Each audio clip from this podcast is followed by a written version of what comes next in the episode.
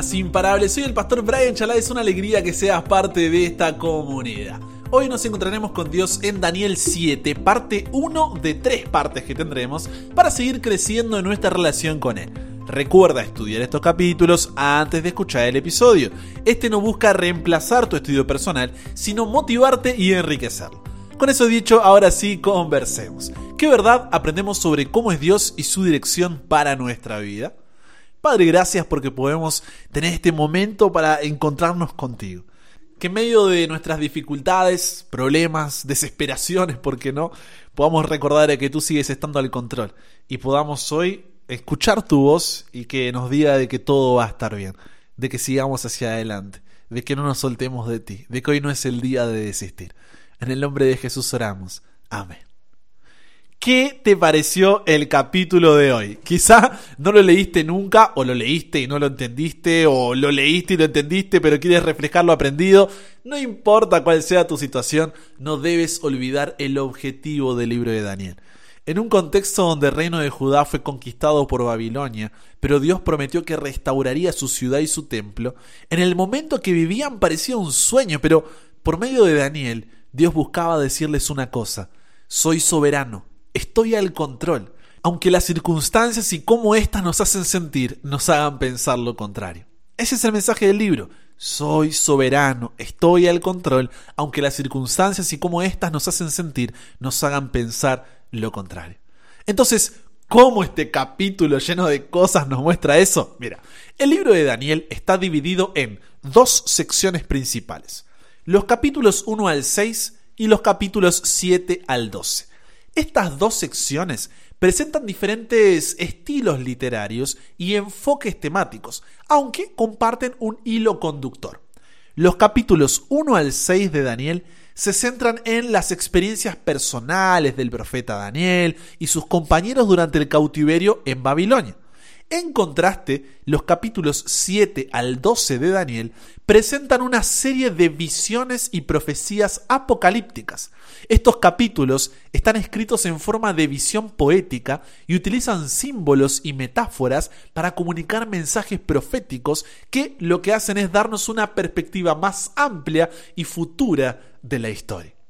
¿Qué significa exactamente que este libro tenga visiones y profecías apocalípticas? Mira, la Biblia está dividida en diferentes géneros, como historia, cartas, poesía, entre otros. En el caso del libro de Daniel, este pertenece al género literario de los libros proféticos. Pero, así como hay géneros literarios, también existen los subgéneros literarios, ya que dentro de un mismo género hay como pequeñas variaciones que deben ser tenidas en cuenta a la hora de analizar el texto. Es por eso que el género profético se divide en los subgéneros de profecías clásicas y profecías apocalípticas. Y en este caso, Daniel está dentro del género profético apocalíptico. ¿Qué significa esto?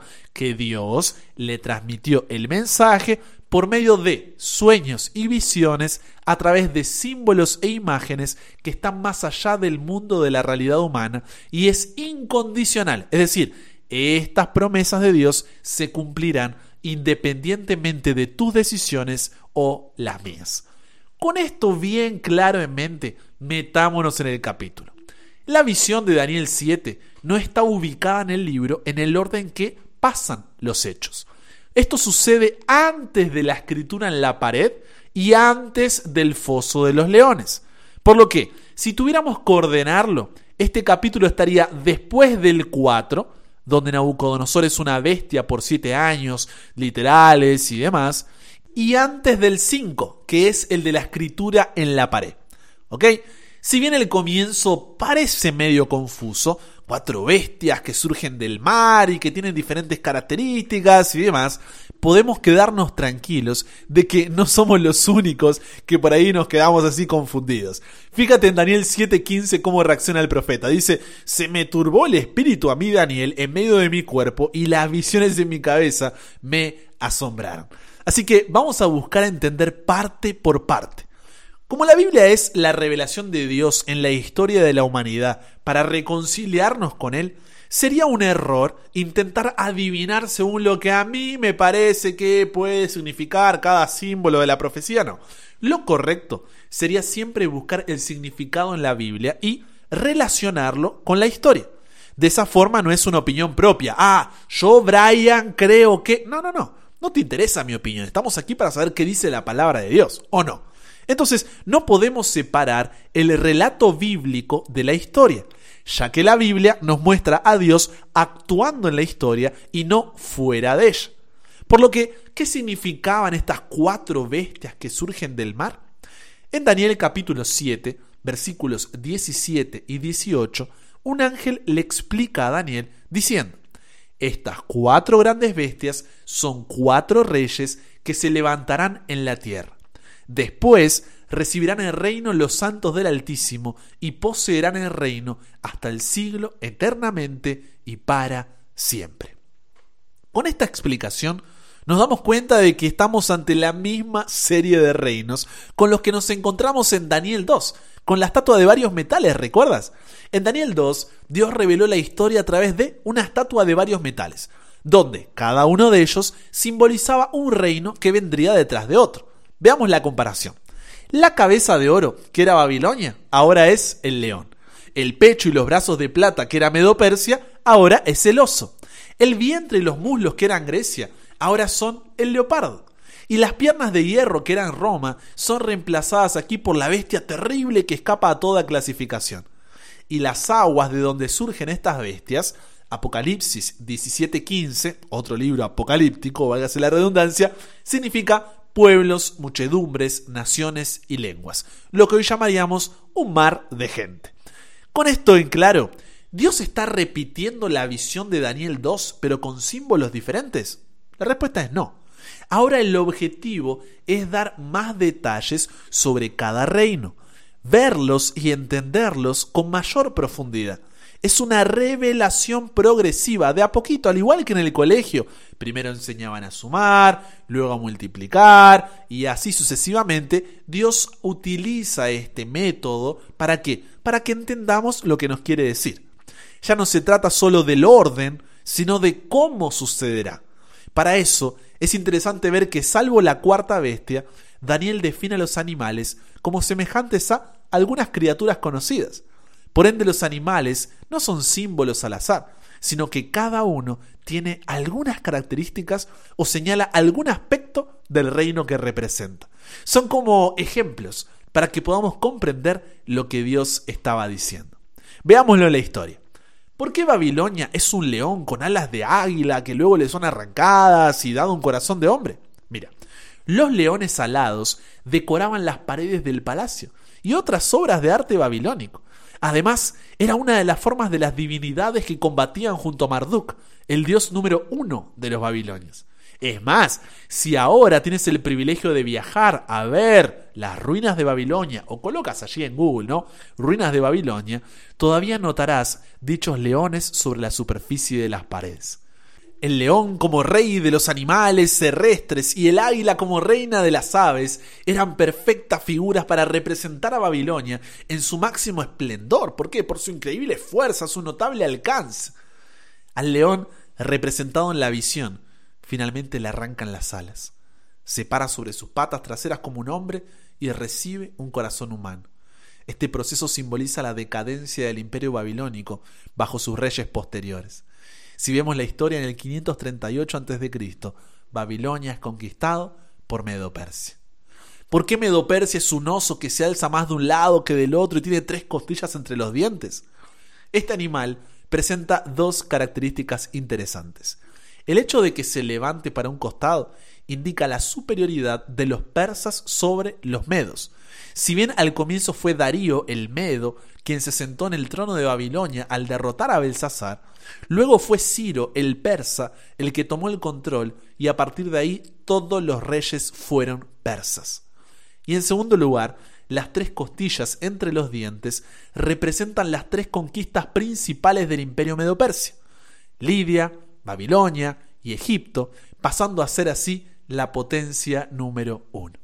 Si vemos la historia, en el 331 a.C., Medo-Persia es conquistado por Grecia. ¿Por qué Grecia ahora es un leopardo con cuatro alas de ave en sus espaldas y cuatro cabezas? La velocidad del leopardo, junto con sus alas que lo hacen más veloz todavía, es una representación de Alejandro Magno, que en pocos años sometió a todo ese sector del mundo bajo su dominio. Y las cuatro cabezas es porque después de la muerte de Alejandro se tenía que decidir si el imperio quedaba a cargo de sus hijos o ser dividido entre sus principales generales.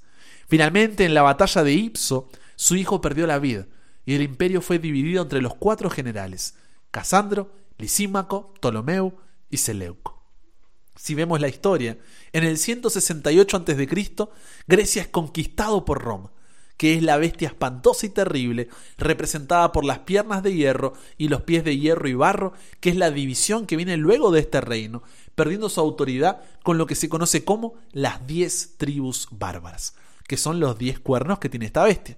Y es sobre esta bestia donde Daniel 7 se concentra mayormente. ¿Te vas dando cuenta que no hay nada que inventar aquí? No hay una a mí me parece, esta es mi opinión y nada por el estilo. Estamos usando la Biblia y la historia para entender la visión, ya que la Biblia nos muestra a Dios actuando en la historia y no fuera de ella. En el próximo episodio profundizaremos en esta última bestia, que es a la que Dios le dedica más tiempo en la visión que le da el profeta Daniel. Pero por ahora, ¿logras identificar la misma secuencia de reinos que en Daniel 2? Babilonia, Medo-Persia, Grecia, Roma, Roma dividida.